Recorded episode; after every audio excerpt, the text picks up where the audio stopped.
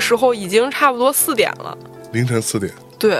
然后其实还有大概一个多小时天就亮了，对，天亮了，什么事儿都好了。我跟你说，但天亮了就没法就拍没法了。拍了，他拍夜戏。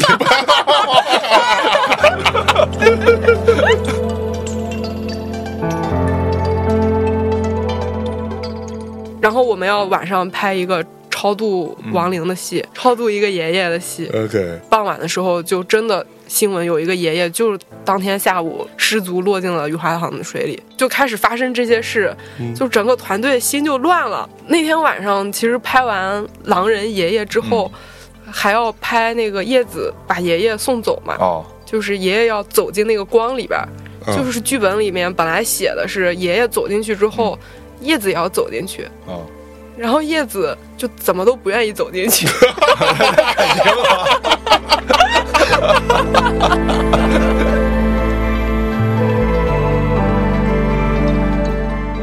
啊，你断了一条腿，对，怎么回 事？就是可能气的吧，没有得奖，啊，然把自己腿打折，就是最后 after party 的时候。就是觉得没有捞着一点便宜，疯狂的喝他们酒会上的 酒，然后 喝多了摔了一跤，把腿摔折了。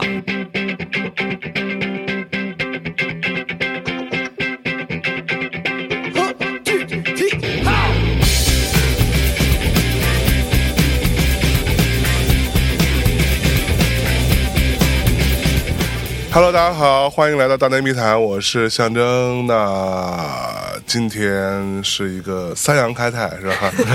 呃，三羊开泰，我们三个杨过现在在这儿录一期节目啊。首先介绍一位大家都很熟悉的方家和老师，哦，各位大家好，今天还有另外一位，一个非常年轻可爱的小姑娘，也是我们的听众，同时也是一个刚刚出道啊、有一个很不错的电影作品的一个年轻导演。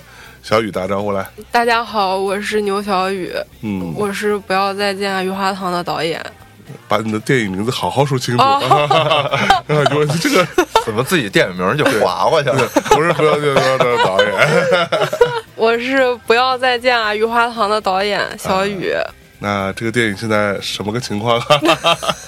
先给大家说一说现在正在那个电影院里边放，就是希望大家去看。啊、因为我是在上海的时候，呃，正好赶上。呃，牛小雨老嗯师他们在那儿做一个电影放映的活动，有那个请我去啊。哎呀，我的嗓子，各位同学，我嗓子有点哑了，大家稍微见谅一下。也不知道为什么，这个音都硬了，结果嗓子哑了、啊虽然也没有什么痛苦的感觉，但是就很不舒服。然后呃，在上海有去看这部电影，然后看完之后也是就觉得是一部还蛮奇妙的影片。是然后我在北京看的时候也是，对吧？嗯 对，就看完之后就觉得，一个年轻的导演，他有非常私人的一些情绪和一些体验在里面，同时他的表达方式是我很喜欢的。嗯，所以大家如果对一个年轻的导演的年轻的作品，同时又很真诚的作品，有这样子的一个好奇的话，可以去到现场，可以去到电影院里看一下这部《不要再见啊，余花堂》，是不是？对，哎，好，那这部电影呢，其实就是我们今儿也没给大家在这里剧透很多跟电影相关的内容啊，大家还自己去看。对因为我觉得这部电影本身，说实话，如果你是在哪里找到了盗版资源啊，啊，看 一下，可能是哪里哪里， 对，可能是没有很好的体验的，嗯还是尽量还是在大荧幕上去观看，我觉得是会有比较梦境的感觉，嗯非常浪漫又非常的写意，然后同时有很多很有趣的小隐喻在里面。对，那我们今天就不多聊电影剧情的部分，但这个电影呢，可以跟大家说一下，它是跟呃亲人的关系，或者说导演呢是因为他有一个亲人去世，所以对他造成了挺大的一个创作上的一个冲击吧。对，这个影片的创作动机就是一七年的时候，我自己的爷爷去世了。嗯对，因为我跟爷爷的关系非常的亲近，我从小就是爷爷奶奶带着长大的那种，啊所以爷爷去世就有点像是父亲的去世吧。嗯所以去世之后很长一段时间，我就待在家里边儿，是很 emo 的一个状态，也做不了太多的事情。然后那个时候，我就观察到家里边儿经常会有一些没有来源的影子。有的时候是人的形状，有的时候是树的形状，就是哇，打在我身边的墙上啊，也有一些光斑，然后以圆周运动的方式，就是在家里环绕，在我和奶奶的脚边，就是走来走去。是真的有对，真的是有。啊，这个都还好，因为我们其实拍摄的时候找到了这些光线的来源。啊，对，但确实爷爷去世那段时间，我经常梦见他，嗯而且是非常规律的梦到每一个期，就一直到第七个期。啊，真的哦，这是真的。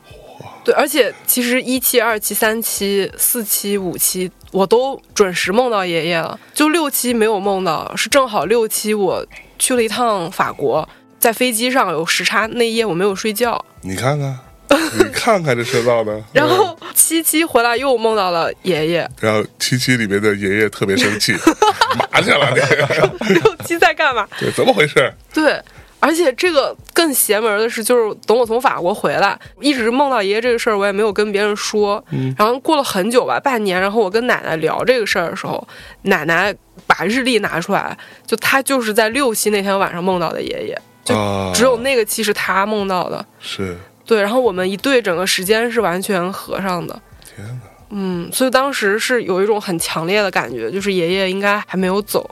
嗯或者以某种宇宙生命或者是精神物质的方式嗯还留在这个屋子里吧。 ，OK，所以你不会害怕，其实有点怕， 不是关系好吗？ 怎么还害怕呢？你这玩意儿，这孩子。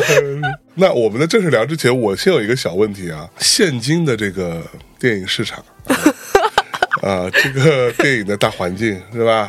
我之前在电影院，我们在现场的时候，我有听到有观众在看完之后来问你说，这个电影是不是现在是一个什么样的状况啊什么的？你有说到你是卖了房子来拍这部电影的，对这个当时让我觉得哇，你是怎么想的？要卖掉房子来拍一部电影，然后我听完之后，我就觉得哇，这个小姑娘，要么就她是有很多栋房子， 只是卖了其中一栋，要不然就就是可能有病。对这个这个，我觉得这个病不只是我，我妈可能也有病。那个房子也不是我的，我妈妈。啊，对，就确实家里也只有那个房子了，就是妈妈要留给我的。就只有一个房子，对，然后就被你卖掉了。就是在妈妈的同意， 之下，主要还是妈妈更疯。然后就为了拍电影，嗯，对。 因为其实这个剧本写出来，虽然不是一个纪录片啊，还是跟我有非常强烈的情感的连结，然后并且我也是要求是在家里拍，就是在那个发生过这些事情的房子里拍。哦，那个房子就是你家里对，那个房子就是我家，啊，对就然后那个雨花堂对，雨花堂也就在我家隔壁。 ，OK，对、哦我就是坚持要在家里拍，因为我是在家里发现过那些爷爷的，那些爷爷可还行，就一个爷爷，好吧？就我相信我只能在家拍，我才能捕捉到那些嗯嗯嗯真实存在过的痕迹吧。然后也必须由我的奶奶来主演，嗯另外一个女主演就是我的发小叶子。啊，对，那这个怎么可能找到钱呢？就是一个这样的卡斯，嗯对。而且我当时很着急要拍一九年，就是因为奶奶那个时候身体很不好了，就我怕她可能不一定能活到后边儿。什么话这是？ 什么孩子？啊我靠！ 对，然后 就非常的着急。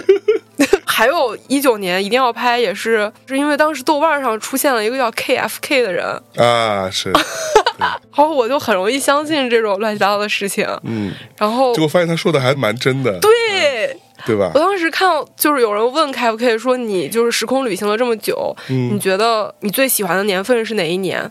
他说就是当下二零一九年。对。说过了这一年之后，一切都完了。 对对对对对对对， 我不知道为什么看到他那句话，我就那个紧迫感， 那个闹铃就按上了。嗯对，然后我妈妈比我更疯吧，看我很想拍，然后很想让奶奶演。其实我妈更过分，她就是骗我，她说她找到了老板的钱，哦，说你就拍吧，你就放心弄吧。真的，哦，然后我被她给用这种方式欺骗，然后哎呦，成为了一个败家子。嚯，就拍到一半儿的时候才知道是妈妈已经偷偷把房子卖了，然后再拿自己的钱。给你拍电影，嗯，妈呀，那能收回成本吗？我看观众们的努力了。就反正到目前为止是没有，对吧？哦，那肯定没有了，差得很远。是不是？ 对，就是我就说卖房子就是等于把嫁妆卖了，然后拍电影嘛，然后就是嫁给电影了，所以观众的票就是随的份子。哎，嗯，哦，这个说法不错。 哎，那所以你是学电影的？我其实是学动画的，你在哪里学的？我是在电影学院读的动画学院的漫画专业等等等等等等，所以你是北京电影学院啊。动画学院的漫画专业， 对，但是你去拍了一个真人的电影。对，OK，所以你当时是喜欢漫画的，对我小的时候一直是一个二次元人，你现在也是看起来就很我像， 我现在已经就是假装正常人很久了。嗯是不是？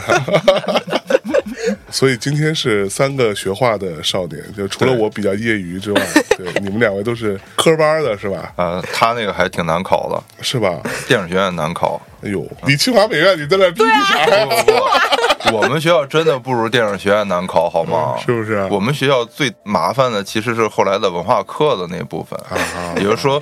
你可能就是他对你各种各样小分儿有很多的要求，但是电影学院对专业的要求更加的千军万马过独木桥，好不好？就是我从上完初中就去北京学画，一直学了整整高中三年，对，然后第一年考试还没考上，嗯啊，又复读了一年。我因为你知道电影学院考试吧，他面试那块儿其实有一点儿师傅带徒弟的感觉。嗯对师傅带徒弟的话，那首先我得看你这个徒弟顺眼吧，哦，就是他看的不是说长相什么的，就是跟他之间合不合的那种感觉。嗯嗯，就你特别愣的或者怎么样的那样去给人老师聊，你就废了。我也去考过电影学院，啊，你考我过，当然考过，然后没考上，没过。哎呦，啊，对，方老师哪一年考的九八九九年嘛，啊？对啊，我八一年呢，我那个九九年都上大一了。那你对呢？你是哪年呀？ 我是从零九年开始考的，火，嗯，零八零九一零年入学的，我是所以漫画专业真的要学漫画吗？对 真的会学，真的会教的，是吧？对，教我们 PS，漫画专业教你们 PS 是几个意思？对，是啊然后还会教什么平面设计之类的吧。就是不叫漫画，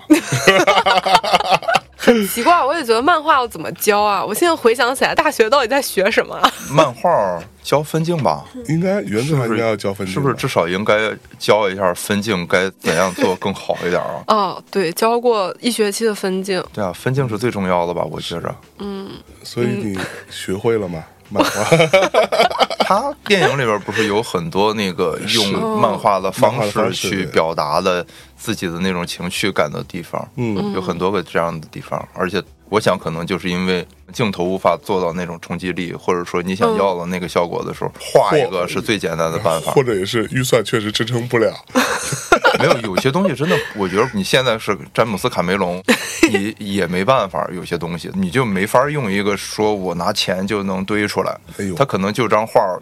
那你说蒙娜丽莎什么之类的这种东西，它不就是吗？哦，是不是？对啊，是，要话都让你 说，嚯啊！但但画画真的是这样，画画它表现出来的东西跟你用镜头去表现的时候还不太一样，我觉着。嗯，绘画本身它还是一个安静的呈现在那儿，无论你是用镜头把它给拍下来也好，还是就是你把它挂在墙上让大家去欣赏也好，它就本身它永远它是个静止的东西。对，但这个静止的东西反而给了你更多留白的地方。嗯，这些留白的地方是。我们这些观众自己脑补出来的，嗯我们未必想的跟你想让我们知道的那个信息一样，嗯，但是因为它放的这个位置，它画了这个符号的东西，是然后让你有一些不一样的一些感受的东可西。说呢，对啊，对我当然是这么想的，所以把它剪进去。 OK，然后我在上海那天，我记得我看完影片出来，我们仨嗯从电影院下来，嗯，到那个当时在新天地吧，是吧？太仓路那边儿我也不知道什么路，上海我也不熟，哎、 跟你不一样，你上海熟，哎呦，不熟，嗯，反正然后是最潮的一个地方，对，我都然后好久没去过上海然了。后我们就在这个马路边儿，呃也不是马路边儿吧，就是这个大楼边儿，然后结果下着很大的雨，嗯，然后我们就在那儿聊了一会儿，然后他说他们其实在拍摄的过程当中遇到了很多。就怎么说呢？首先，这个电影本身就可以说它古灵精怪的，它出现了很多这种看起来非常超自然的东西。但它啊、各位同学，首先它不是一个鬼片儿、哈，啊 它大家千万不要想象的这是一个恐怖片，它不是一个恐怖片，它是一个蛮有个人艺术追求和一些艺术化表达的这样的一个影片。嗯，但是这个当中会因为有出现很多你可能用常规的剧情推演未见得是一般人都可以理解的一些画面。比如说这个人为什么会出现呢、这个地方到底怎么回事儿啊？甚至这个电影当中，有的时候我当时印象特深，就是他拍着拍着，然后突然之间我就看到，哎，这个桌子上怎么有一个对讲机，就是剧组用的对讲机？然后我想说，我靠，这穿帮了呀！然后结果下一幕，他其实就把这个穿帮的事情完全放到这个电影当中，就是他会有很多拍摄的工作人员，对和一些灯和一些这种设备，对什么这种设备箱开始入境。对，然后我就想说，哇，这个电影到这部有点妙，你知道吗？嗯所以它片子其实整个呈现出一种这样的犹如梦境一般的这种非常浪漫的气质。但是同时，小雨他们就跟我说，说其实拍摄时候真的遇到了很多奇怪的事情，所以今天我们想跟大家来聊一部，虽然本来不是一部恐怖片，但是拍摄过程中却出现了很多灵异的故事的这样一部电影，来给大家讲一讲都出现过啥？嗯，就先说其中有一场戏吧哎。呦呦呦，是不是？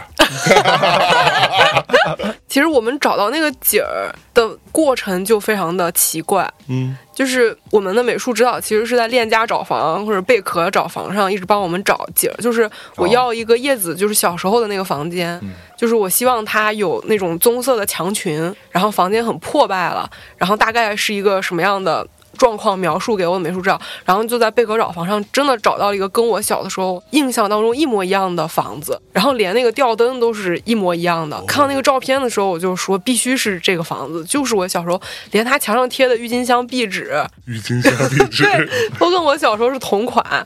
那个场景是我们找的一个景儿，啊，对，啊其他的景儿都是在我家是在安徽，合肥。在合肥。对，然后我们就说要这个房子，中介就说这个房子那不能给你们。哟，我们就灵感了说对，怎么的呢？这嗯个房，他说这个房子主人反正你们不要接触，不会给你们用的，哟，就非常的神秘。嗯，然后我们就使了一些损招，多损呐！我们就去翻那个房子的信箱，就是想知道这个主人到底是谁，然后就翻到了那个主人叫丁厚本。 后本对，我们哦就觉得这个名字怎么那么耳熟，嗯就鬼使神差的上了百度上一搜，发现是一个核能物理学家， 好，我靠，就是两弹一星什么的，就是真的是哦这么牛逼 对啊！合肥的一个科学家。嗯，然后我们就去跟那个中介说，我们已经知道是谁了。 朱姐说又怎样啊？对，总之就是软磨硬泡，最后嗯中介说，反正这个丁厚本老师我们搞不定他，不然你们自己去跟他谈。就是这个老师他不愿意租房子对他也不愿意卖，就不知道为什么他把房子挂在网上， ，OK，很奇怪。然后我他们，可能只是想认识一些新的朋 友吧，可能。然后我们就去到了这个丁厚本老师的家里， 直接上门对，嗯他也愿意让我们去，哦，是吗？真的很奇怪那一天。然后我们去了之后，其实也没有什么特别，就是一个老头儿，然后很和蔼，然后 那不 然呢？曼哈顿我博们士以为， 对，我们以为是那种怪博士，结果是一个 当当当的，浑身闪着蓝光出来了。 然后 他听了我们要拍电影这个事儿，他觉得很新奇，嗯就说那你们弄吧，啊，啊最后答应了，然后也没什么复杂的，就邪魅的笑着说，邪魅 的，对，你们弄， 所以对他要收钱吗？也没有收钱，直接把钥匙给我们，哦，说你们不要告诉那个中介，你们去拍吧。他没有住在里头。他没有住在那个房子，非常破旧了，哦哦大概是八九十年代他以前的一个家。 OK，哦，那个房他也不卖，他也不租，是 但挂在贝壳找房上，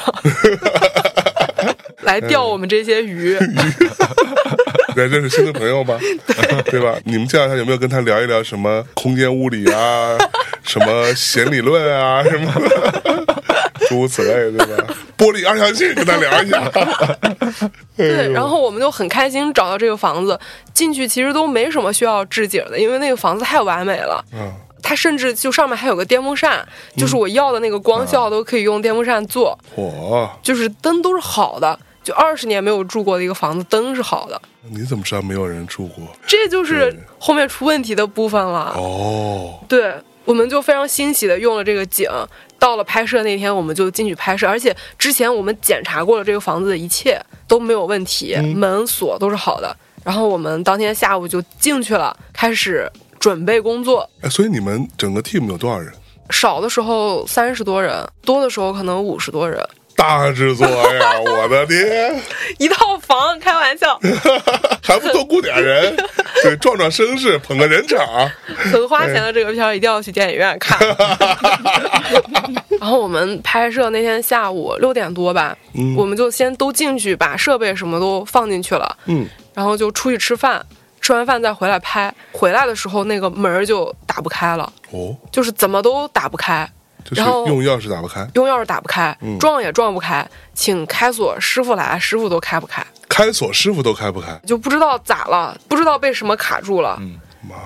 最后我们是把那个门上的锁整个给拆了下来，几乎是破门而入的方式才。你看，早年才间进去我在灵异节目里头说过，嗯是吧？各位同学，如果你去外边住酒店啊，什么啊这种地方，啊，你拿卡拿个钥匙，我来先敲门是吧对，你先敲门这是肯定的。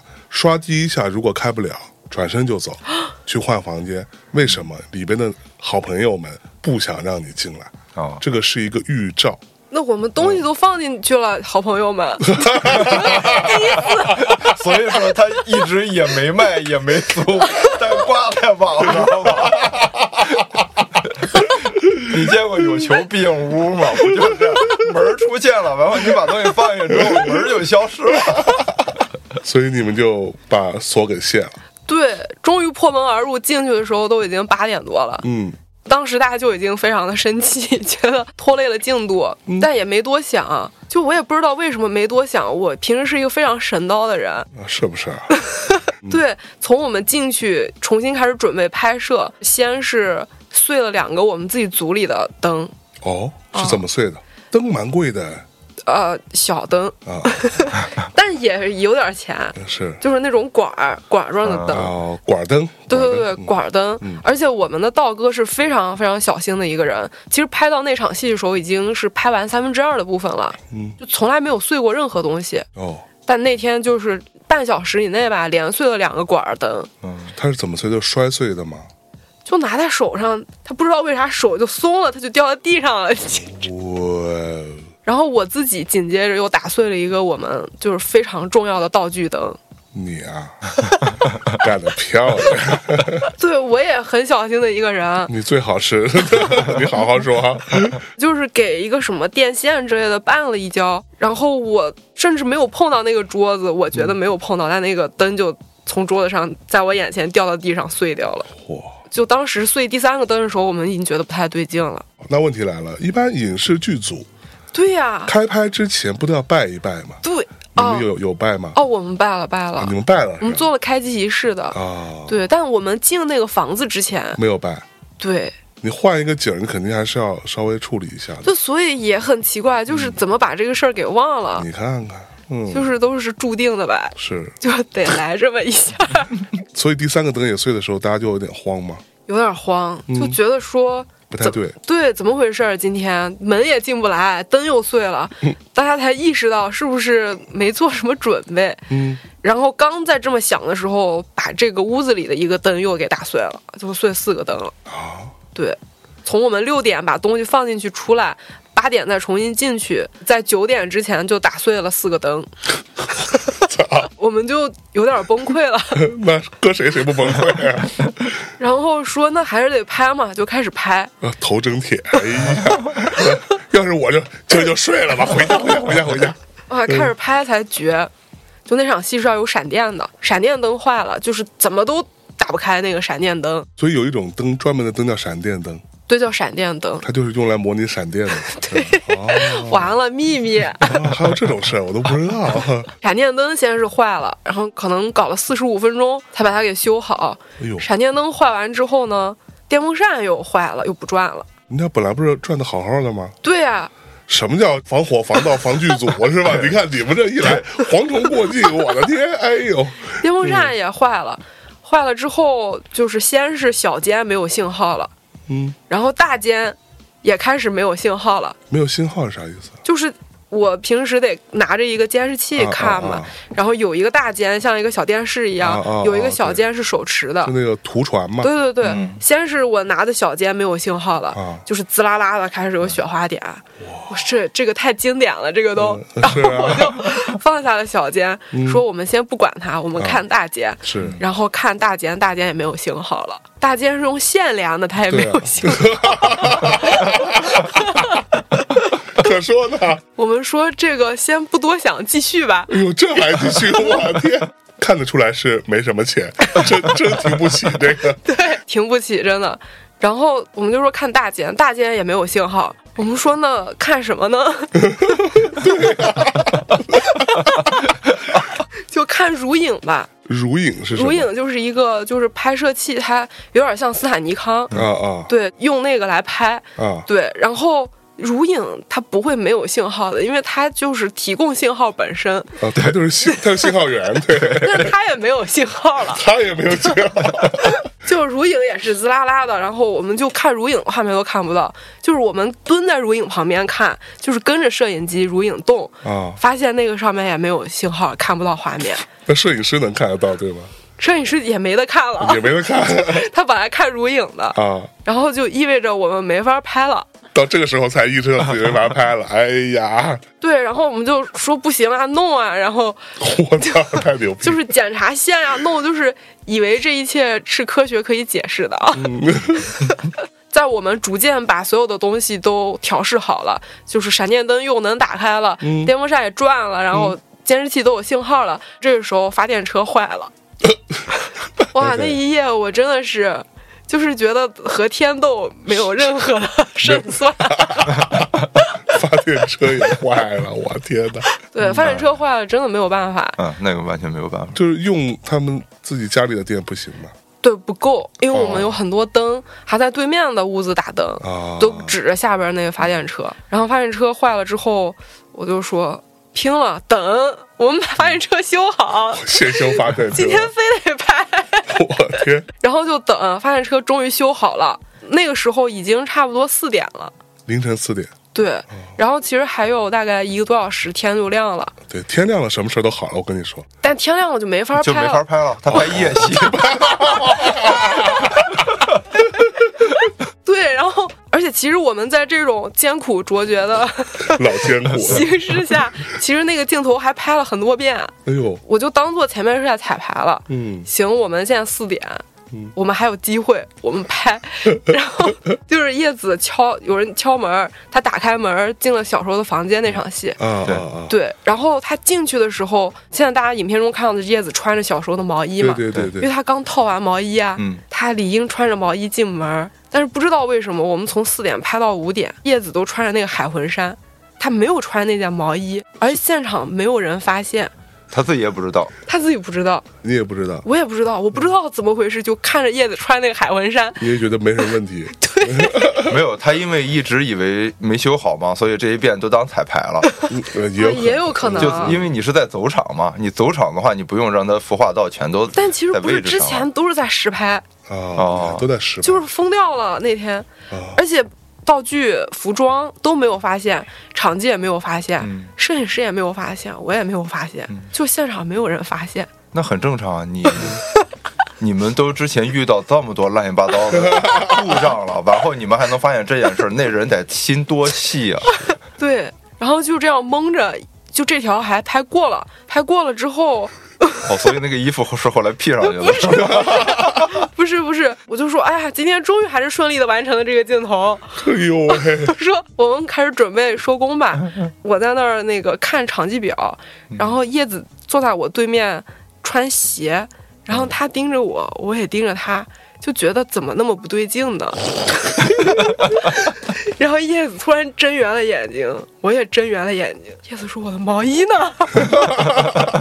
，OK，我说：“天哪，你的毛衣呢？刚刚都没穿吗？”对，他说没有啊，然后崩溃了。我就说所有人不要卸妆，然后那些熊他们那个毛哦已经摘了一半了，熊，对对对对对，又崩溃的把那个毛， 哦又粘粘上去太，惨了的。我说我们重新再来拍这一条，穿忘了。所以还有时间把它拍完。没有，当我们准备好重新再拍的时候，天已经亮了。然后我们的美术组强弩之末，没有窗帘，他那个房子、啊哦就找了一堆垃圾袋儿，垃圾的哦，反正就是挡光呗。对，尝试往玻璃上贴， 但已经完全遮不住那个光了。哦哇，嗯，然后我们就非常崩溃的收工了，哎就一晚上就是啥也没干，熬了通宵。 ，OK，不 容易，哎对呀，哇，那天晚上真的是，自从那天晚上之后，就是我们整个剧组就陷入到了一种 奇怪的氛围当中去。对，而且那一天那场戏拍完，出事儿不断，后边儿哦，是不是？我们第二天其实就要拍，又是一场很邪门儿的戏，你们整个电影都挺邪门 儿就是拍老狼老狼几点了哦，啊！啊、就是一堆小孩儿，就是其实是要给爷爷投胎了。嗯，然后狼人走出 走出来，嗯，我们拍那天应该是准备晚上可能八点左右开始拍，嗯，然后七点半的时候，就是看到一条新闻，就说什么真的有一个爷爷在鱼华塘边就掉到水里淹死了。啊，对，因为我们拍摄的场景就在鱼华塘、嗯嗯，嗯，那一带，就是物理空间就是在一起的。然后我们要晚上拍一个超度亡灵的戏，超度一个爷爷的戏。 OK，然后傍晚的时候，就真的新闻有一个爷爷，就是当天下午失足落进了雨花塘的水里，就开始发生这些事，嗯就整个团队心就乱了。 那天晚上，其实拍完狼人爷爷之后，还要拍那个叶子把爷爷送走嘛，哦，就是爷爷要走进那个光里边儿，嗯就是剧本里面本来写的是爷爷走进去之后，叶子也要走进去，哦，然后叶子就怎么都不愿意走进去。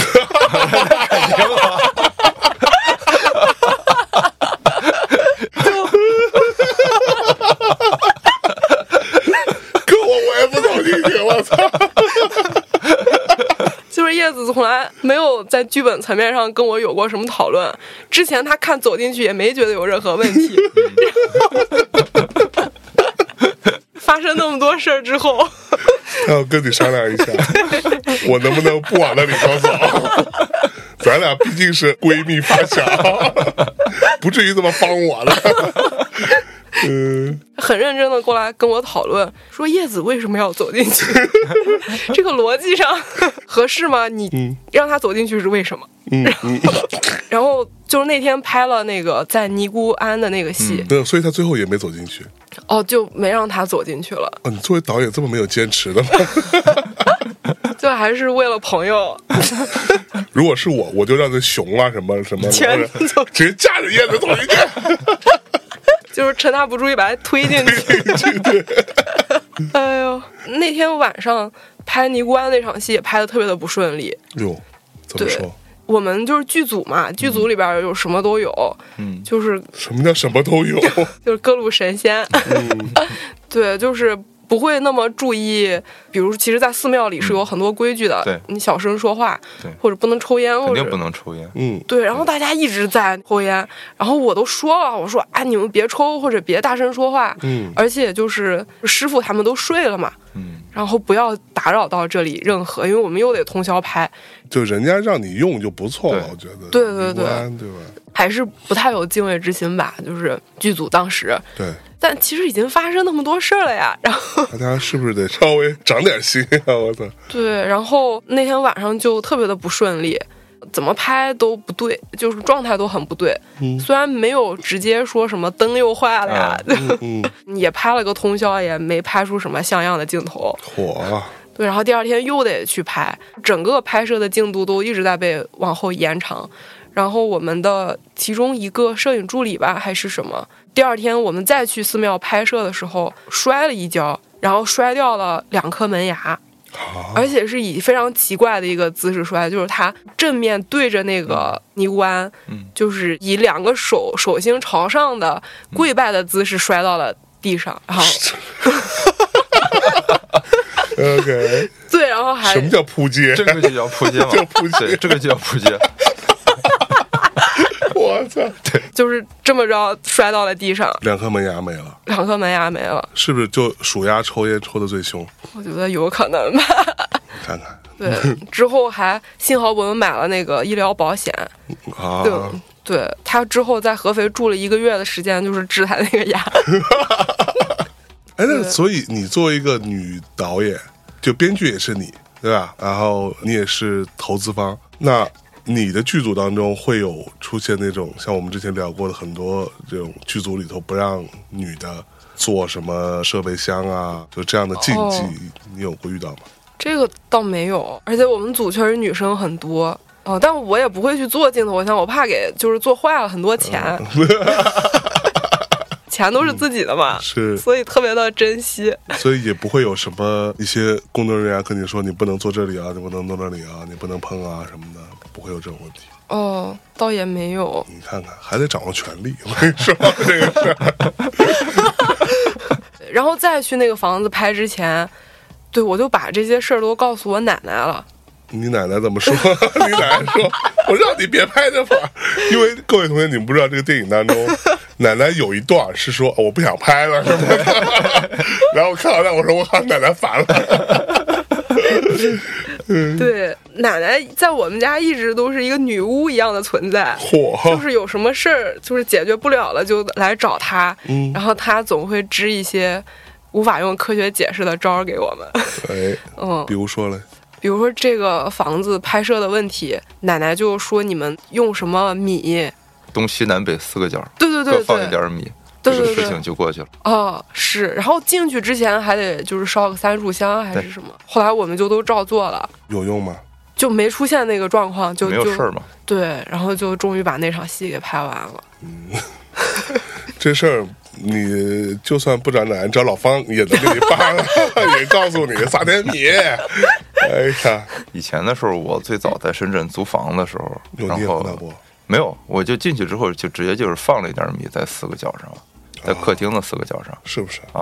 但我们家那客厅不是正南正北的房子，所以我就有点斜嘛，就简单放了一下。但是后来我就很少做这种事儿了。嗯，对，你就遇不到呗的意思是？这个话不是这么说，我是觉着哎呦，可能每个人看待这个事儿吧，看人家说话多当心，呃遇不到呗。像你肯定是我遇不到，今晚上就遇到，跟你说。 我是觉着可能就是每个人他的那个执着心不一样。嗯，比如说亲人去世了，有很多人可以感受到亲人还没走对，因为就是刚才你也说七七嘛，嗯七七是因为就是按照中国人以前就唐代开始的习俗，就是这是敦煌他们那个出土的很多变文里边写的，啊哈也就是说我们现在就简化了整个这个丧葬的仪式，比如说只有头七，然后三七或者五七，只有这三个七烧。嗯其他时候就不会做很多的祭奠的事情。然后呢，在之后就是周年的时候和那个三周年的时候，基本上就算是结束了。就你对这个亲人最重的一份哀思的这种仪式化表现就结束了。嗯，但是按照唐代的那个变文里写的是头七、二七、三七，一直烧到七七。七七烧过了之后，就这个烧是祭奠的意思哈，不是只是烧纸什么的，就是这些都要做。然后到一百天的时候也要做这件事儿，然后是周年，然后一直到三周年，嗯，它是一个很漫长的过程，因为你看从一期到七期是七次，对吧？是七次祭奠，嗯对，第八次是一百日，是百日嘛啊，然后第九次是一周年，最后一次第十次是三周年，嗯，啊这是代表十殿阎罗，哦，就是你每一次的祭祀不仅仅是祭祀你的亲人，也是祭祀十殿阎罗其中之一，哦，这是《十王经》里说的。嗯，然后那你就把这个十殿阎罗都祭祀过了，毕竟他是直接是你那个亲人的顶头上司那时候，啊，归人管呢，对，您是不是该干嘛该干嘛？是，简单来说是一个这样的意思，嗯，对。但是人呢，其实为什么到七七，这七七整个加在一块儿，是传说中一个人去世之后，一直到他再次往生，七七嘛，四十九天。四十九天就往生了，对啊，七是复生之术，在《易经》里边说，这这个传统其实应该来自于《易经》嘛。嗯《周易》有一卦叫复卦嘛，就是复习的复。复卦里边就说了嘛，七日反复嘛。所以魂器也是七个。这个就是各种各样的事情，很多都是跟七有关的，因为它就是到了这个时候，然后就周而复始，又重新开始了。嗯，对，所以就是都是跟七本身有关，这样过来。看看，那你有对你爷爷七七都祭拜吗？不得不祭拜，因为他回来找我了，所以他要跟你说话吗？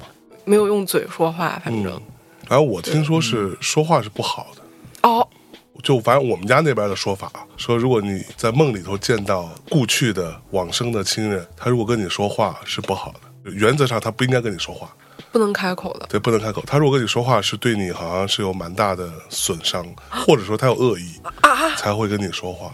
完，我们家那边的说法，然后我是梦到过的，嗯我是梦到过我外公，嗯他去世的时候，我是有梦到过的，他是完全没有跟我说话，嗯他就看看我，然后然后过来摸摸我头，然后他就转身就走了。我这个醒了之后，当时太小，我还跟我妈说呢，我说哎，我昨天晚上梦到我外公了，然后她说啊，他干嘛？她说他就是慢慢走过来摸摸我头， 然后我妈说要跟你说话嘛，我说没说话啊，没说话就没事儿，啊，好像说说话很有可能你就会生病还有观众问过我呢，啊，说影片里为什么爷爷出现不说话？是啊，对我当时不知道，我说因为我梦见爷爷他没说话，嗯，以后我就知道了，说说话就不对了。说话不好的，还有很多时候甚至说，我不知道这个在这个咱们传统的嗯这种传说故事当中有没有过类似的记载啊？就是嗯有的时候说话是为了把你一起带走， 就是要把你带过去。有的时候是这样，就是有一些就反正。因为这个我不能说是记载了，啊因为像《聊斋志异》，包括像《子不语》等等很多这种我们看的小说吧，这叫小说吧，其实不是他自己写的。蒲松龄其实也是收集故事，对就是有人过来，然后我请你喝个茶，您给我讲个您觉得有趣儿的故事，其实就像我们小时候一块儿围着讲鬼故事的道理是一样的。是，然后他是一个收集和整理者，而且他的文笔不错，哎所以就有了《聊斋志异》这样。这里边有很多是，就比如说有的亲人呢，因为你可能你要有一件什么什么样的事儿发生了，嗯于是我这儿会有一个什么样的表现。然后还有的就是他会告诉你出现了什么什么样的事儿，比如他受到苦了，他会开口跟你说话要东西，啊啊这种是有的。啊，这个是有，这个是有，这个经常会有，就比如说你要送寒衣嘛，对对对，吧？比如说所谓你的寒衣节，对，寒衣节嘛，就好像那个我们之前做节目讲的那个席方平那个故事嘛，嗯，席方平不就是嘛？既然就是四十九天之后、人就去轮回了，嗯，那之后再托梦也好，过来找我对哦，是谁呢？这是这样的。首先第一呢，这个东西我不知道应该是怎么来解释这个问题哈，哦所啊但以所以是你就现编一下，不是我不是现编一 下，就理论上来说嗯都是四十九天，然后就走了，但是其实是要排队的，嗯啊啊啊！因为鬼是有鬼兽的。还有鬼兽，对对啊，就是它有它的一个寿命，就好像我们人类有一个寿命是一样的，鬼是有鬼寿的。就是这是在各种各样的那种，不管是故事也好，还是对这种的解释也好，它都会有一个，就是说呢，你就需要去等你的鬼兽结束。嗯，就因为我们大部分人其实没有做过什么大奸大恶的事儿，对吧？ 然后那不一定啊，那那那也不一定。对，像我这种谤佛的，不是那天说了，在那个刀山地狱上的，刀山第一，对，就在那儿 插着呢。对你下次来了之后，你看见我在那儿插着，你跟人说一说，就稍微放下来，让我歇会儿。哎呦， 嗯对，然后就像这种。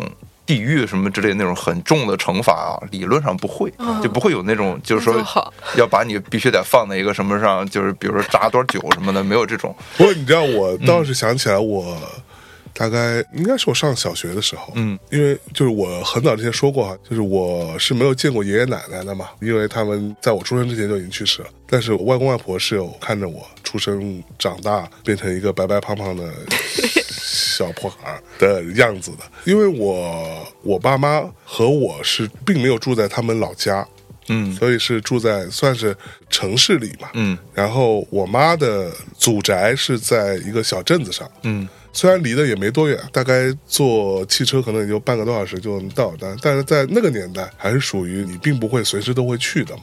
然后我记得有一次是快到清明节的时候，就是清明前可能也就没两天，然后有一天我妈就做了一个梦。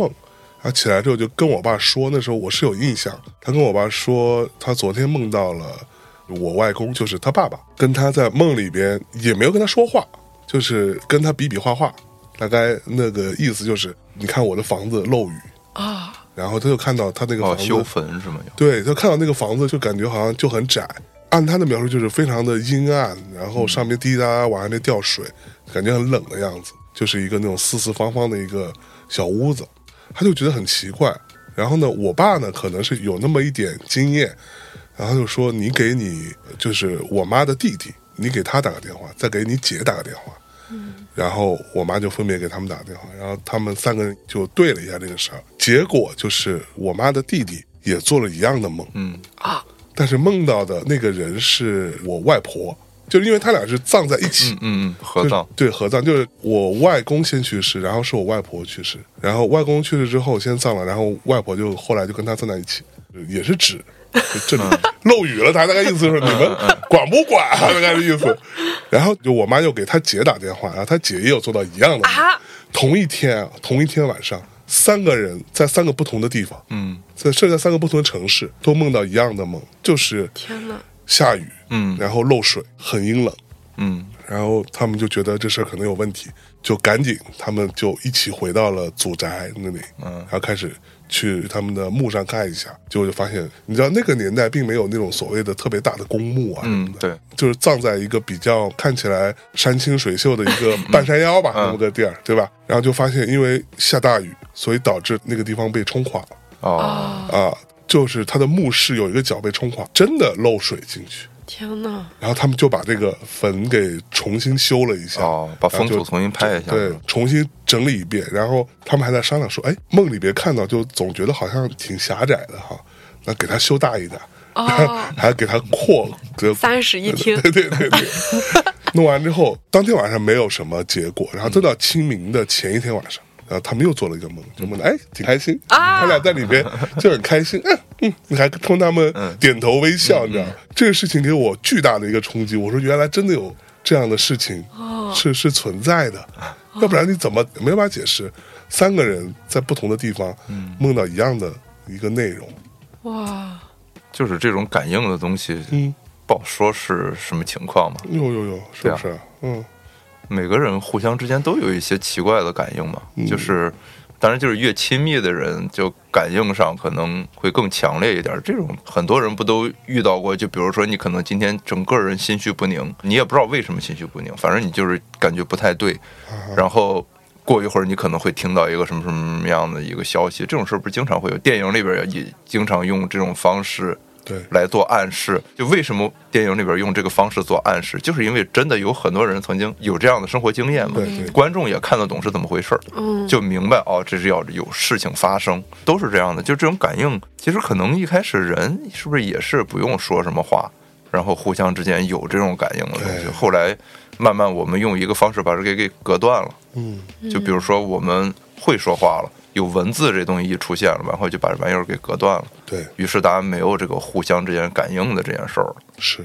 对啊其实有时候想想，你和这种感应的东西反而是比较准的，因为它没有文字的翻译嘛。。对，因为文字会带来很多的误读，对吧？我一直觉得，人类有了文字之后，你的沟通的成本或者说准确性，嗯，就降低了非常多，你离神就越来越远，嗯，对不我对？我倒不这么觉着，我倒觉着是有了文字之后，你离神更近了，哟，但是就是你的情感类的东西就变少了，是不是？因为文字是冰冷的。啊火啊，你看，如果我们说一个假设法律嗯全都是口头约定，嗯，没有被记录下来，那当然可以视不同的情况，然后做出很大的调整。嗯哼，因为你说不好嘛，嗯，就口传口会有变化，会说不好，会根据不同的时代有很多很甚至可能会很颠覆的变化。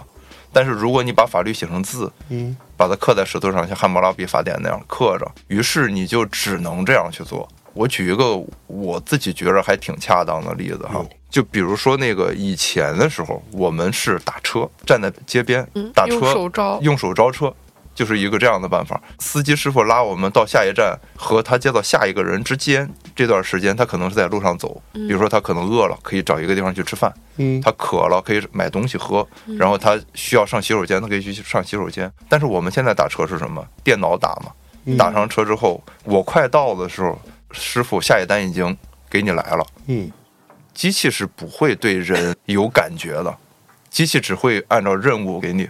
这只会这样。对，哎文字是不是就是干这件事儿用的？其实文字就是符号嘛，它就是来干这样一件事儿的。所以很多书上就是说，当时仓颉造出文字的时候，“天与宿，鬼夜哭”嘛，哎呦，就是你在接近于神，所以你才会这样嘛，再降下这么多啊奇怪的灾难来。火啊天哪，害怕害怕？有点儿吧。嗯那所以你有碰到过其他的奇怪的事情吗？除了拍电影之外， 关于爷爷的部分，因为爷爷最后去世的时候是在家里去世的，就在影片当中那个客 厅。真的吗？ 我的天！对，因为爷爷 OK 最后他是因为肾衰竭，然后要一直透析，嗯但他最后就是放弃了透析，他觉得太受罪嗯了，是他要回家，不要在医院住。啊，然后我们就把他搬回家，嗯啊哈在客厅中间放了一个病床，嗯，哦，然后对他就在客厅睡了三四个月吧，然后最后一点点就死掉。然后我们也都在家就陪着他最后一段时间，是，等到爷爷去世前可能半个月，嗯，因为我之前是没有陪护过其他的临终的人。然后那段时间我在家陪爷爷说话的时候，他经常就会跟我说着说着话，突然看向我的左肩或者右肩，开始跟别人说话。别人是谁对我说：“你在跟谁说话？”啊？他说：“谁谁谁啊，你看不到吗？就坐在你旁边。”然后我就崩溃天了，哪我说：“我求你不要逗我。”他说：“为什么说我逗你？他就在那儿啊。是，所以那个人是谁？”那个人是他小的时候的什么朋一友、啊？个朋友对啊，所以也去世了。也去世，而且他不光是这样对我，他跟奶奶、跟我妈，还有跟家里的亲朋好友，就是大家都来看他陪他说话，他就突然开始跟其他的人说话，而且我们最后一对发现，他跟那些不存在的人说话的那些人，确实都是已经不在的人。就他没有弄错过，是，就他不会跟我说着话，还是突然往这个位置跟我妈说话，不会，他一定是和已经去世的人，或者是和他自己的父母，天哪或者是他以前的亲人，或者他小时候的玩伴，嗯嗯，对，都是不在的。那段时间家里就是一个大混战，就感觉屋里很挤，知道 吗？超多人。对，就不知道还有多少人就是坐在这个屋子里。呃不过我觉得也蛮好的，就是让我觉得还蛮温馨的，你知道吗？嗯就是你过去的朋友，他感觉他也知道你快了。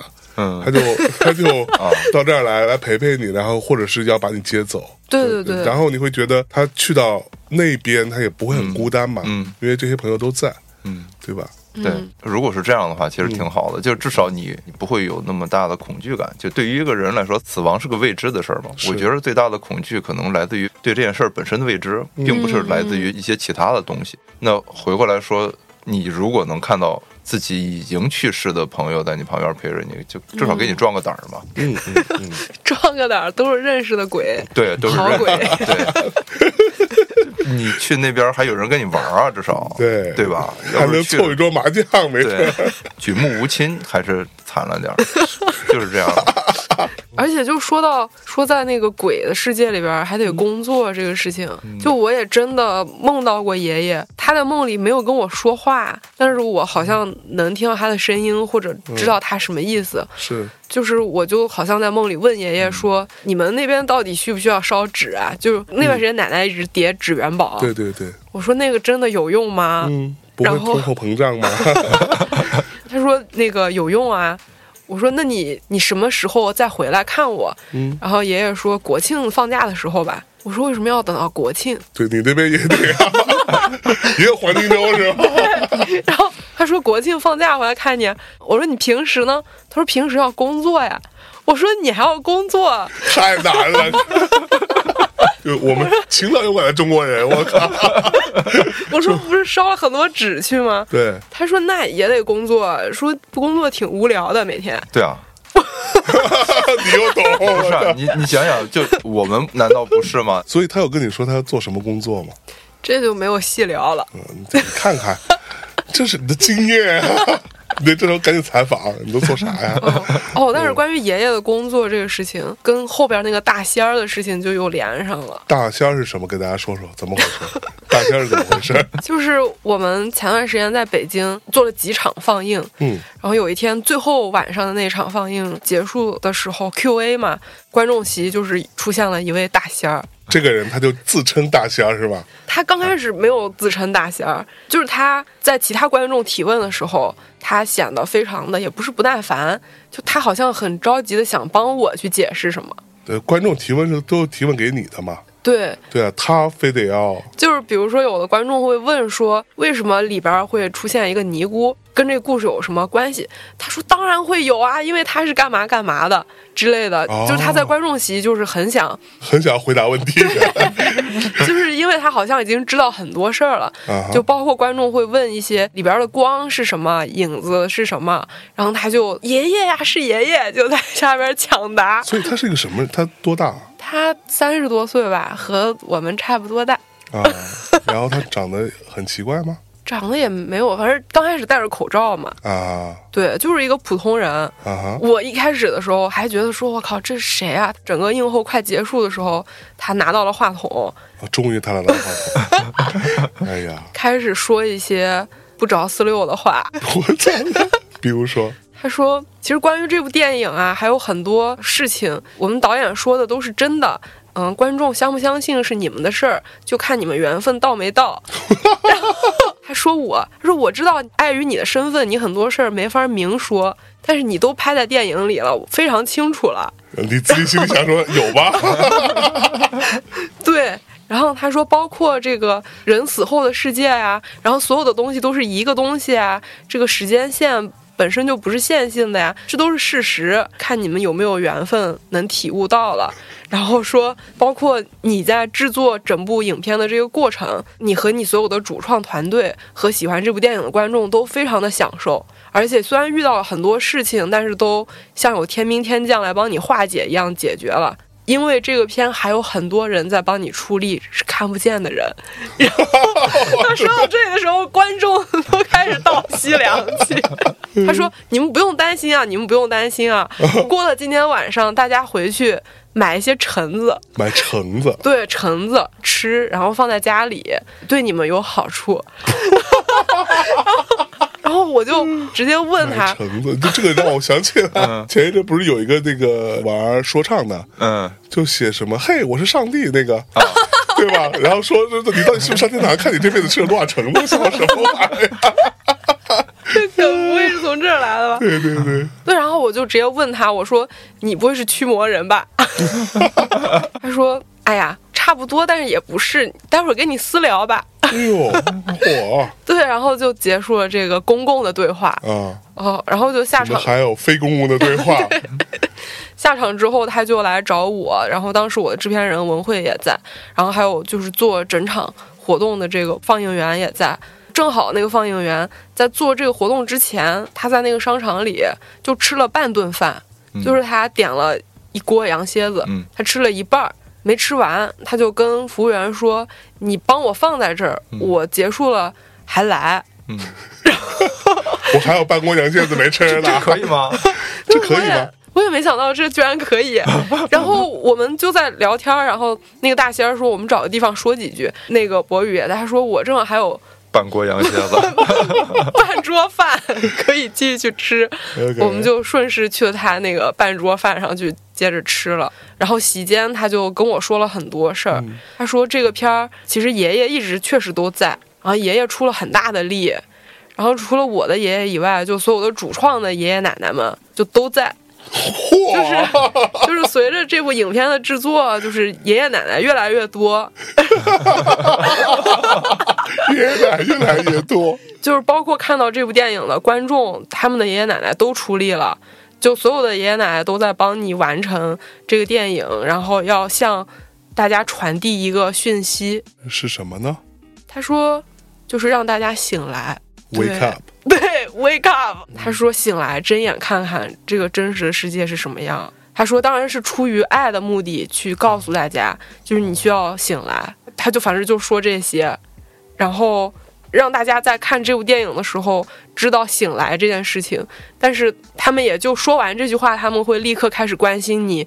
胖了没？瘦了没？最近有没有休息好？说毕竟是爷爷奶奶嘛，嗯是然后就还说了一些，就他立刻就说出我们拍到哪一场戏的时候是不是出了什么问题，就说到我刚刚说出问题的那场戏，哦，对，他就说你拍那场戏的时候肯定是非常艰难的，哦，真的，哦，肯定出事儿了，我的天他知道就他看就知道了。我对，而且他其实是就是一直在传讯息，就是会有人跟他说讯息，他只是把他接收到的讯息再重新说那出就是来。灵媒了。对类似于灵媒啊，我就问他是嗯灵媒、驱魔人还 是就是很多概念，他也不说清楚，他就是说我是来自女性和动物的能量。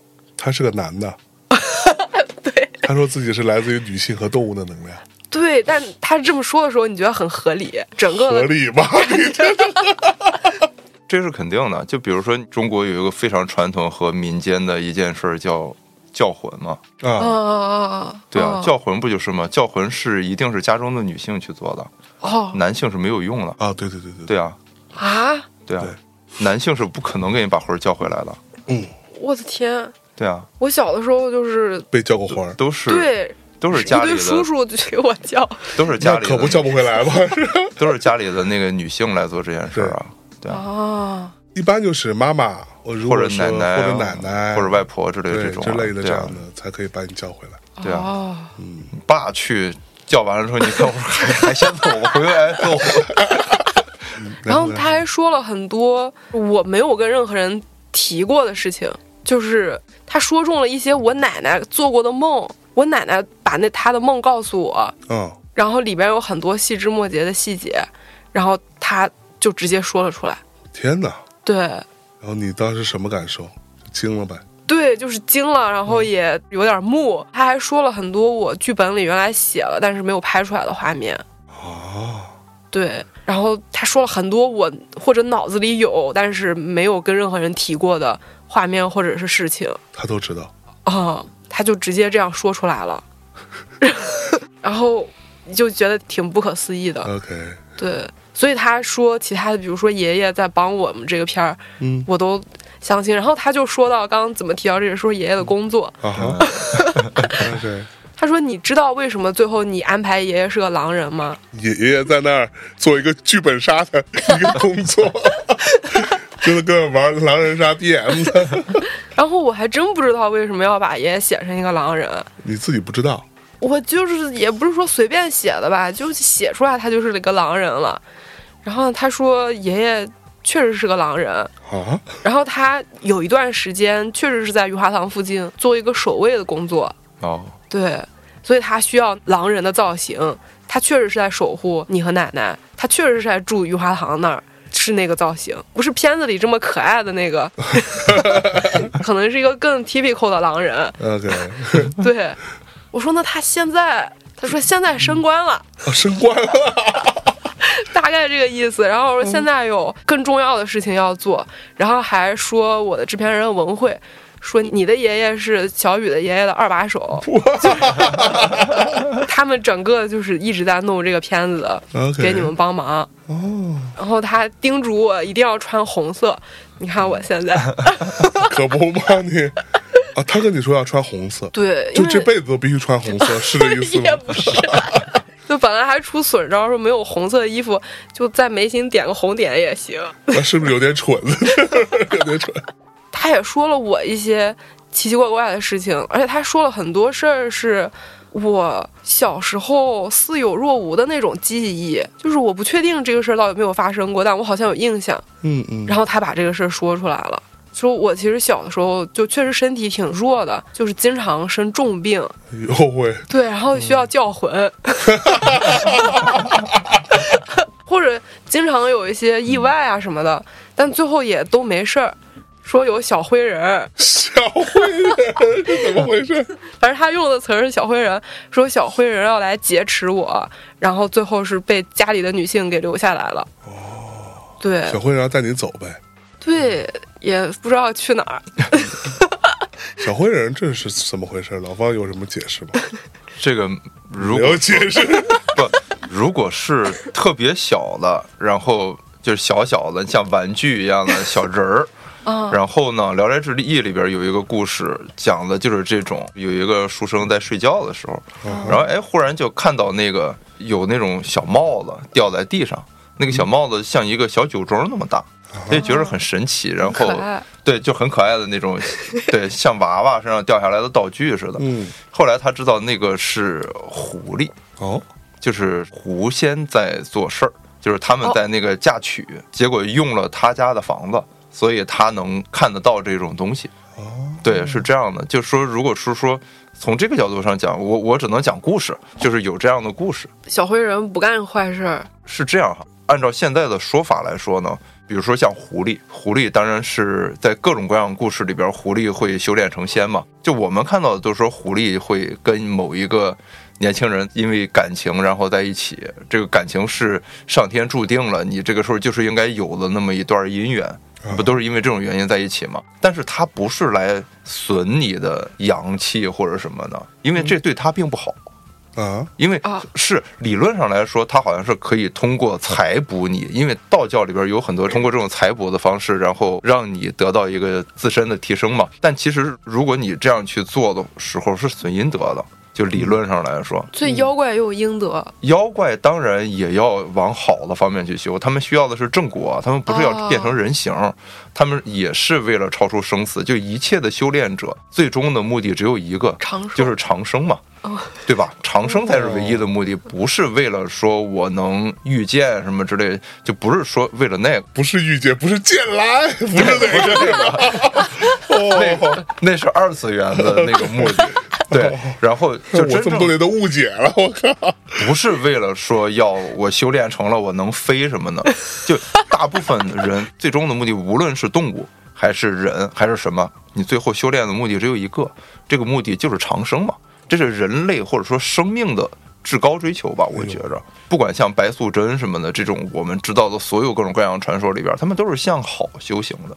嗯那当然有邪魔外道，所谓叫邪魔外道，就是比如说他要通过采补各种各样的东西来达到提升自己的方式，但是他最终也是要想办法去洗白，都是要做到那边那件事儿的。是，对，所以就是你看，像《聊斋》里边有一个故事叫封三娘。嗯封三娘她从来没有正面的说过她是个狐狸还是个鬼，但是她就一直是保持一个非常正直的那样一个形象，练的都是正经的那种道教的那种修炼的方式，最后她成仙了嘛。啊，对，很多都是这样的。比如说这里边还有一个故事叫“真生”，真假的真，姓这个字，真生也是一个这样的故事。遇到狐仙，这个狐仙有很多各种各样的法术之类的，但是这个狐仙说：“我不能拿这个法术帮你发财致富，因为钱我只能从别人那个地方搬到这儿来，但那个人的钱就被搬走了，所以说这个对我是有损的。然后所以说资本不家能听到了吗？就不能干这种事儿，然后他只能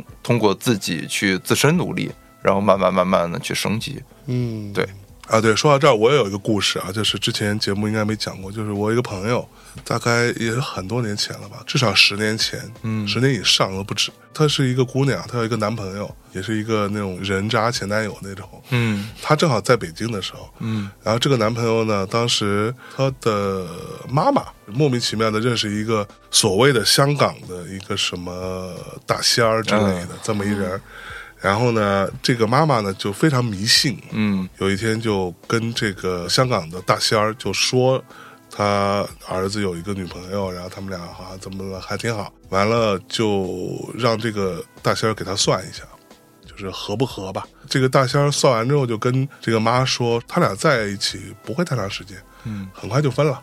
但是我想见一下这个姑娘，嗯以及见一下她妈妈，嗯等于说想见我这个朋友的妈和她本人。嗯，嗯，然后呢，这个我这朋友就说，就是这种事儿听起来就很诡异，你知道吗？对啊你见我也就罢了，嗯你还要见我妈，跟你有什么关系啊？对啊这事儿正好那时候他妈妈就在，正好来北京看他，于是乎就说，要不然就见一下得了，反正也费不了什么事儿，离得也不远哈、那就见一下。然后就跟他妈说，他妈说好啊，那就见一下吧。他妈妈就觉得说，我是一个坚定的唯物主义者，我还在乎你这个，那、见见见吧。然后就俩人就去了，去到那个香港大仙儿有一个小办公室，嗯就在东三环这附近。然后到那儿之后啊，人家再喝喝茶什么的。这个大仙儿就说：“你知道为什么要见你？他也没有见过这个姑娘，嗯也没有见过他妈。嗯说虽然我之前没有见过你们，但是我大概算了一下，我觉得这个姑娘身上带东西，嗯，姑娘他妈就说：“哎呀，你胡说八道是吧？”张口就来这个这个感觉。这个大仙儿就看着这个姑娘他妈说：“这姑娘身上一直跟着一个小男孩儿，嗯，古曼童不是，是应该是打过胎，对，就是一啊，就是一个小男孩儿。这个小男孩儿呢，不是这个姑娘打的胎，嗯是他妈妈。啊，然后说这个小男孩是这姑娘的哥哥。这个小男孩吧，他一直住在这个姑娘的身体里面，嗯就很小，大概四个月、五个月的样子，嗯就是刚成型儿，有一点型儿。嗯说呢，我不知道这个事情是因为什么，但是我可以告诉你，第一，这个小男孩住在姑娘的身体里边；第二，这个小男孩的手时不时的会去抓这个姑娘的心脏，所以这姑娘的心脏应该不太好。然后这姑娘就跟我说，她妈妈，她认识她妈这么多年，第一次见到她妈妈。就在这个一个陌生人面前，毫无征兆的啪一下，就两眼全是泪，啪啪往下掉。然后这姑娘完全不知道发生什么，因为她也不知道有什么过往的情况，对吧？然后就说，因为其实是这个小男孩，其实就是她怀的第一个孩子，就她妈妈怀的第一个孩子，但是因为一些身体的状况就没留住，她不是打胎，她是流产。嗯但这个小男孩已经算是有点人形了，所以呢，按照这个大师的说法，应该去稍微超度一下，嗯去做一做法事。还有就是，这小男孩为什么一直不走？就因为第一，你没有超度他；第二，你没有给他起名字。他是一个没有名字的人，所以他就不知道要去哪里，然后他就只能住在你女儿的身体里面。天哪，还抓女儿的心脏，对，然后说为什么他会抓女儿的心脏呢？就是因为他其实是无意识的，他只是觉得冷，他动不动就觉得自己很冷，很冷，他就会稍微缩一缩，对吧？他一蜷缩，他手也会紧，他就会抓到心脏。这样的一件事情，然后说那该怎么办？然后这个大仙儿就说说为什么我要找你来，就是因为我算到了是这样，所以我想帮你解决这件事情，然后就帮他解决，然后也没有收任何钱，啊，没有收一分钱，就帮他做法事啊什么，然后稍微超度一下，之后这个事情就过去了。哦，他心脏也好了，心脏没有那么好，但是比以前好很多吧，应该是。哇，我听完之后，我觉得我靠，好可怕呀！是啊，嗯怎么，哎呦，老老方怎么了？没什么啊，哎，我只不过就是想起很多这种故事嘛，这种故事还是挺多的。是不是？对，因为我自己很少会有类似这方面的经历，嗯没有过什么样这样的经历。那时候你也问过我说，哎，是不是我们可以一起做一个这样的节目？我说我都没有这种经历，唯一能算的是不是就是鬼压床了？这个这个每个人可能都有这种经历，这都不算叫奇遇嘛。但是回过来说呢，就像。很多故事里边会有这种东西，就比如有一个人叫叶生，这个故事呃也是《聊斋志异》里边，就传说这个人呢，当时是一个就写文章什么各方面写的很好的人，嗯，但是呢，就郁郁不得志，屡试不第，就是考不上功名嘛。是，他有一个朋友就很赏识他的才华，说这样吧，等到我这个为官卸任了，我带你一块儿进京，然后来帮你一块儿疏通疏通，以你的这个才华，应该是可以得到一个好的功名的。这个叶生也很感激他，他们两个人是情同手足吧。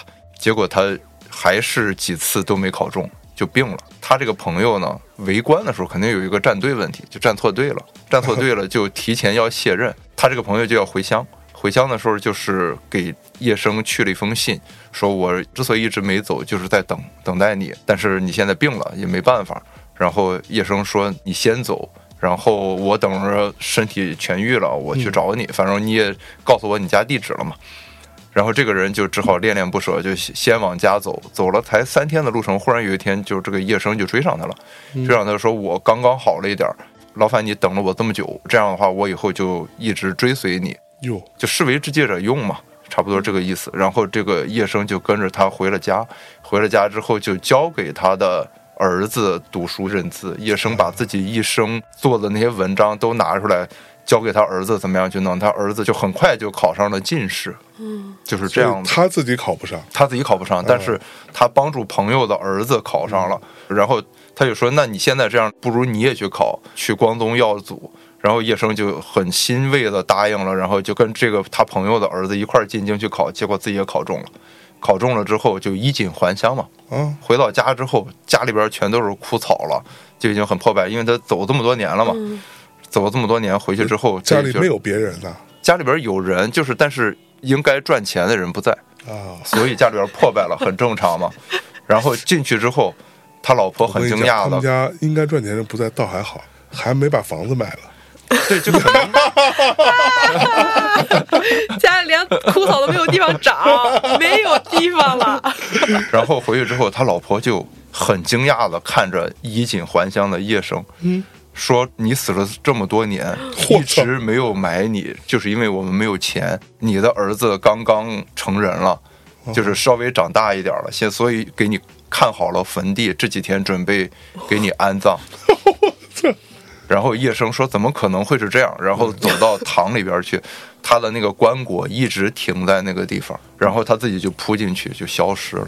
我操！这是《聊斋志异》里的一个故事，哦，讲的就叫夜哎呀，这个故事名字就叫夜生，就是说，他就消失了。对他扑进去就消失了，衣服什么的全都留在了那个棺椁旁边，就衣服什么都在，就只是整个那个人形不见了，就这样消失掉了。可是他已经考上了耶，对啊，他已经考上了，所以他最后按照他考上的那个礼仪下葬了，也就是这样而已。顺水推舟的就把这个事情， 对也不对觉得说这是个 鬼。因为这个事情是这样，就是这个故事讲了一个叫执着吧，哦就是我们可能对某一些人或者对某一些事情是有一种执着心在那儿的，我们经常会想说，如果这样就好了，或者如果那样就好了，在这个不停不停的这种暗示底下，你就会觉得他好像会往那个方向去拐。有很多事儿其实真的是有感觉到的那种东西的，就比如说那天世界杯决赛。哟，你有感 觉？对，就阿根廷进完两个球之后，我就知道，嗯，要打平了。哎呦啊，啊！对，我就知道，我说，嗯，可能最后十几分钟要打平了。就是法国一定会在最后十几分钟再进两个球。对，当时我朋友说这次稳了吧，上半场二比零，这次稳了吧？我说你看吧，肯定会打平，然后就打平了。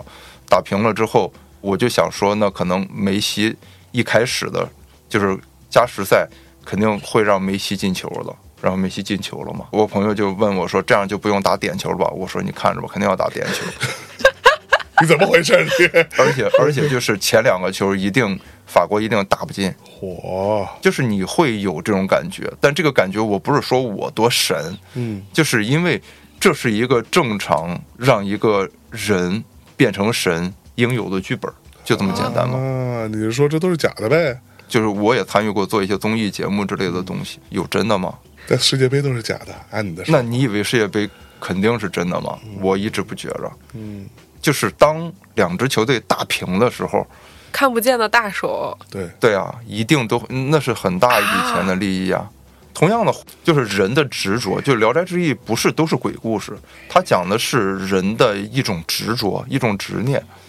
就比如还有一个故事叫阿宝，嗯就是宝贝的宝。阿宝这个故事，我不知道是不是大家都知道，应该好像是拍过电视剧吧之类的。就是有一个很漂亮的女孩儿，叫阿宝，叫阿宝，就有一个书生看上她了嘛。看上她之后，他们因为是在郊外踏青的时候遇到阿宝了，于是朋友看他就发呆，但这个人平时也就木木讷讷的，就没太当回事儿。这个人回家就一直在那儿睡睡睡，也睡不醒。阿宝晚上就每天晚上做梦，有一个男的在他梦里跟他谈恋爱呢，只是谈恋爱嘛。当然不是只谈恋爱了，所以阿宝就梦梦郎， 对，就差不多那个意思嘛。梦啊姑梦郎对，就梦姑梦郎，就虚竹那一套呗。哎然后就阿宝就很慌啊，那样的一个年代，女孩做这种春梦肯定是羞于启齿的嘛。然后就是她也没法跟任何人说。但是她就在梦里边问过几次，然后这个人都说我是孙子楚，对对，叫孙孙子子楚楚，对。阿宝就觉着很神奇这件事儿，他就暗暗派他的丫鬟去孙子楚家打听，嗯因为他们都住在一个城里嘛，所以都肯定互相就孙子楚又是个名士，就很有名的读书人，那就知道家在哪儿嘛，干就这去种看了一下， 英式儿还事是儿还有明式儿？名呢？然后学问好和人品好两回事儿嘛，这个得分开说。 对对对对，对，所以就去打听，说那个孙子楚在家里边就已经断气儿快三天了，只是胸口有哦点热气儿，所以一直没给他下葬。就这个可以插一个哈，就是我们为什么要停灵这件事儿？停灵很大一个原因是这个人可能会回来，好，就是能停活灵回来，就是能还魂回来。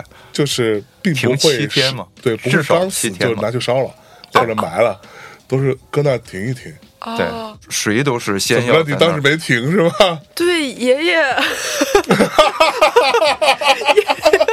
爷爷太难了，孙子楚就在家里边快不行了嘛，阿宝就就他们家人就说肯定是丢魂了，然后就把魂叫回来，但是在很多什么荒山野岭子地方都去叫过了，都没有用。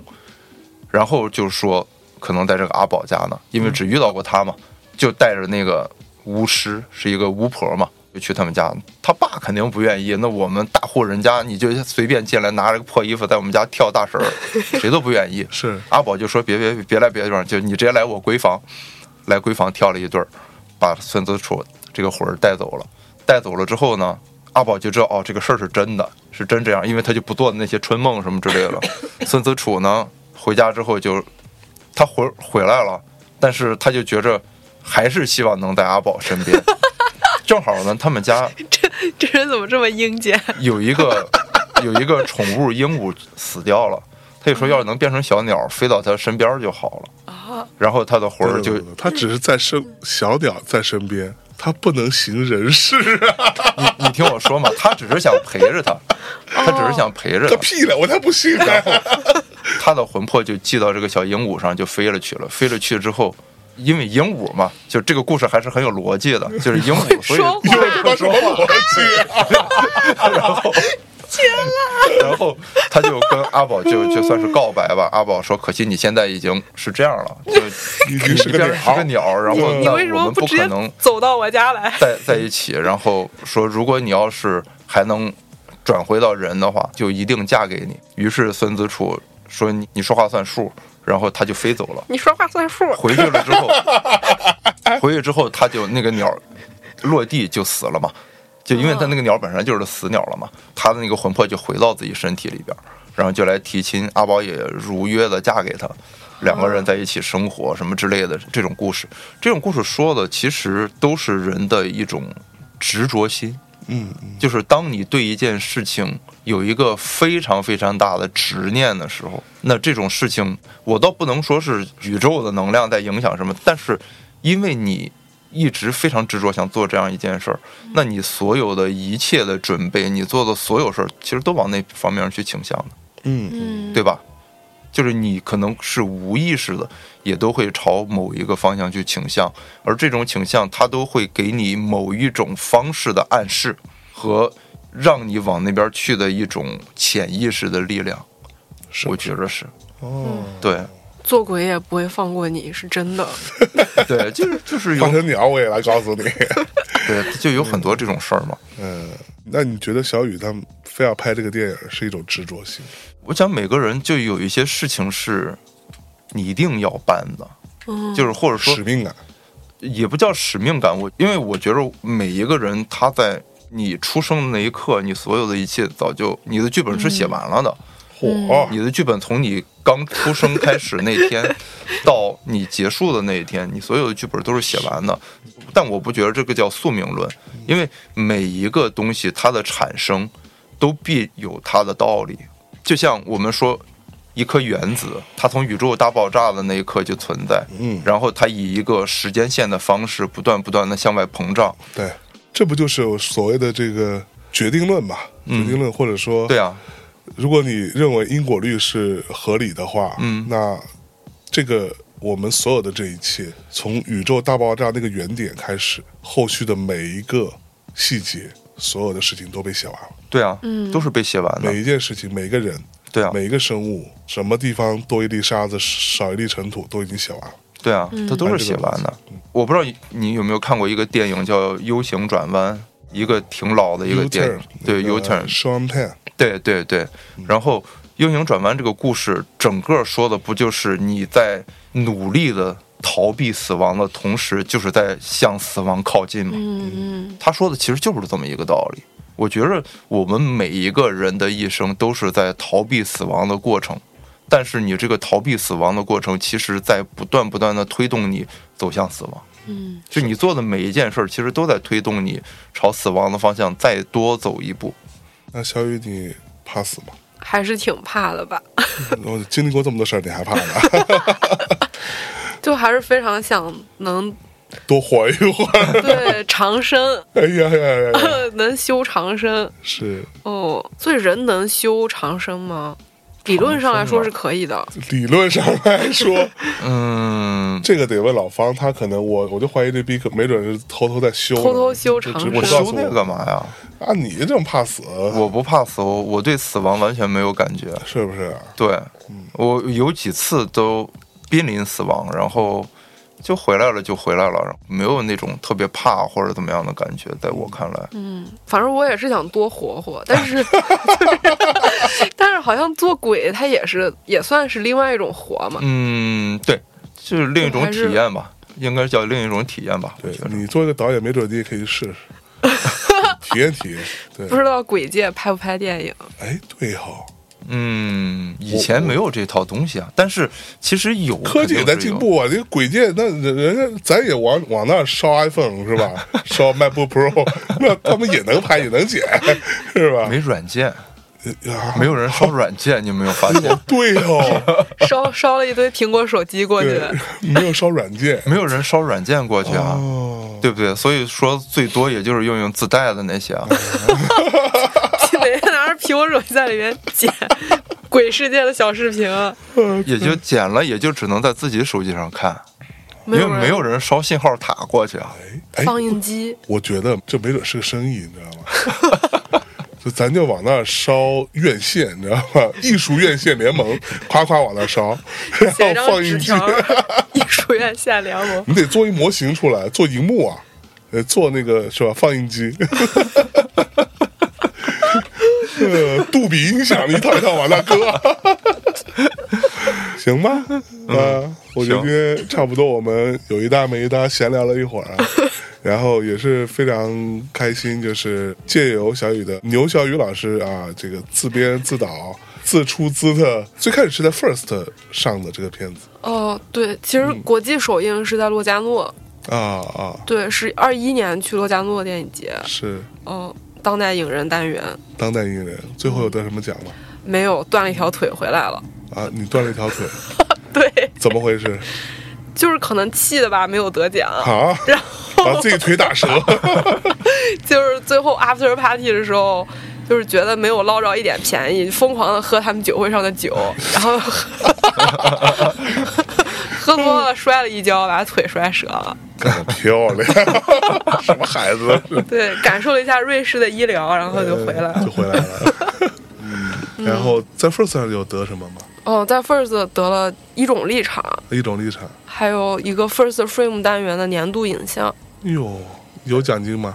就确实是有，但是你也不能说没有，但是对也没有那么多。就之前觉得奖金不多，啊，但是看看我们现在的票房，嗯，觉得奖金已经挺多的了。 行吧。那各位同学如果有兴趣，也可以去看一下这部电影啊，叫做《不要再见啊，雨花堂》。嗯，嗯，刘晓玉嫁给了电影啊，把房都卖了，嫁给了电影，大家来随随随份子，好吧？那我们今天聊的很多事情都是胡说八道啊，这个大家也不用太当真啊，千万别跟我们较这真儿，好吧？我们都是坚定的唯物主义者啊，嗯，肯定长在红旗下的。可说呢，根儿正苗红， 哈哈哈，好吧？那就这么着，最后跟大家说再见了，拜拜。好，哦各位晚安。大家拜拜。昨天又遇到那些机器啦，每次都觉得他们还是幽默的。昨天的小狗狗真好玩儿，可能它从没见过中国人。其实我最想变成隐形人。那样就可以随便的出现，因为对世界充满好奇心。我想偷偷去了解更多人。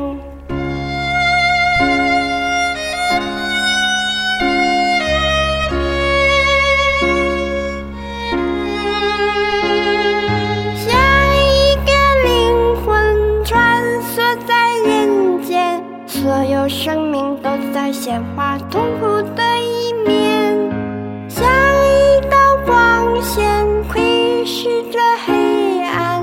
太阳之下，人们勉强支撑着笑脸。太阳，太阳，太阳，太阳。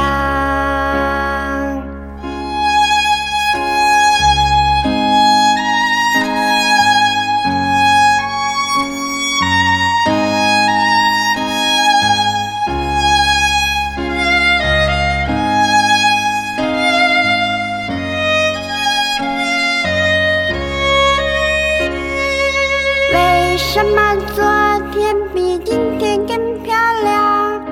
难道是因为穿了皇帝的新装？为什么有人对我上下的打量？我觉得我很美，我美不正常，无忧无虑小动物的模样。希望一切都停在童年时光。人们为何总要长大和思想？究竟谁又判定对错的权杖？